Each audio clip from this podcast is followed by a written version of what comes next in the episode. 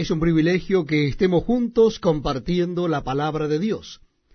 Vamos a leer en el Nuevo Testamento. Les invito a que busquen en el Evangelio según San Juan, capítulo 10. Evangelio según San Juan, capítulo 10.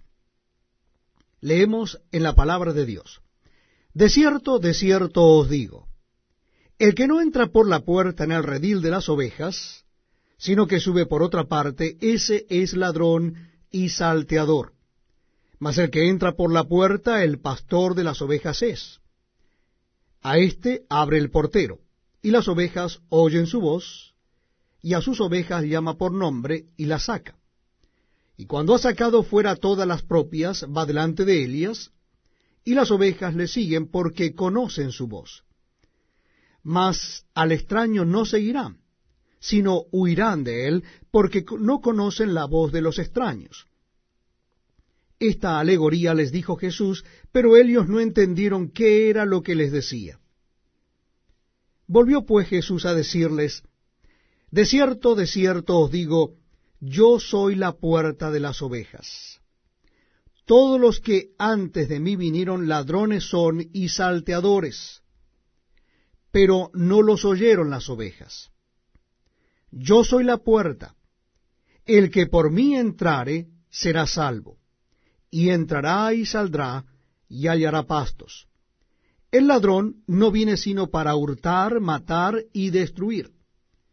Yo he venido para que tengan vida y para que la tengan en abundancia. Yo soy el buen pastor, el buen pastor su vida da por las ovejas.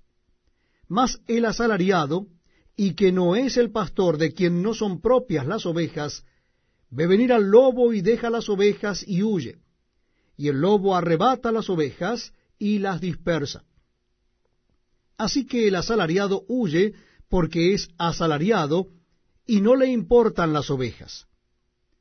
Yo soy el buen pastor, y conozco mis ovejas, y las mías me conocen.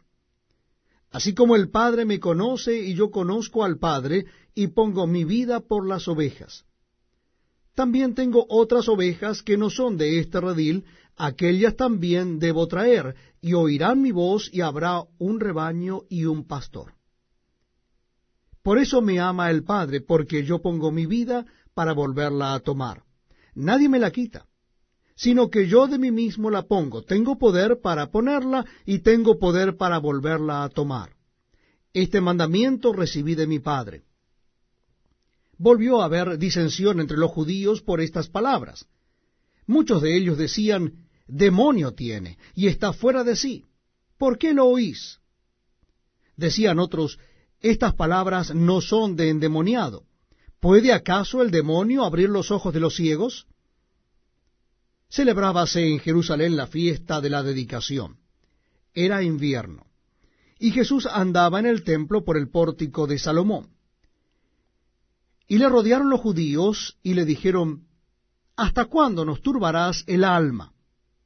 Si tú eres el Cristo, dínoslo abiertamente. Jesús les respondió, Os lo he dicho y no creéis. Las obras que yo hago en nombre de mi Padre, ellas dan testimonio de mí. Pero vosotros no creéis, porque no sois de mis ovejas, como os he dicho.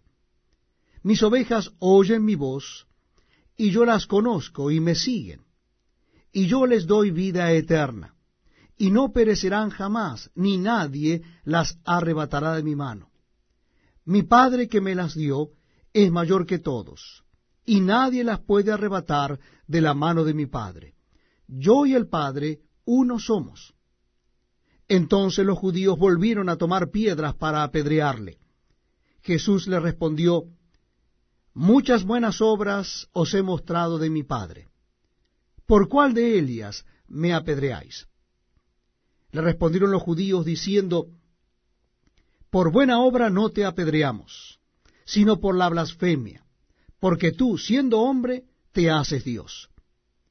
Jesús le respondió, ¿no está escrito en vuestra ley, yo dije, dioses sois? Si llamó dioses a aquellos a quienes vino la palabra de Dios, y la escritura no puede ser quebrantada. Al que el Padre santificó y envió al mundo, vosotros decís, tú blasfemas porque dije, Hijo de Dios soy. Si no hago las obras de mi Padre, no me creáis. Mas si las hago, aunque no me creáis a mí, creed a las obras, para que conozcáis y creáis que el Padre está en mí y yo en el Padre. Procuraron otra vez prenderle, pero él se escapó de sus manos. Y se fue de nuevo al otro lado del Jordán, al lugar donde primero había estado bautizando Juan, y se quedó allí. Y muchos venían a él y decían, Juan a la verdad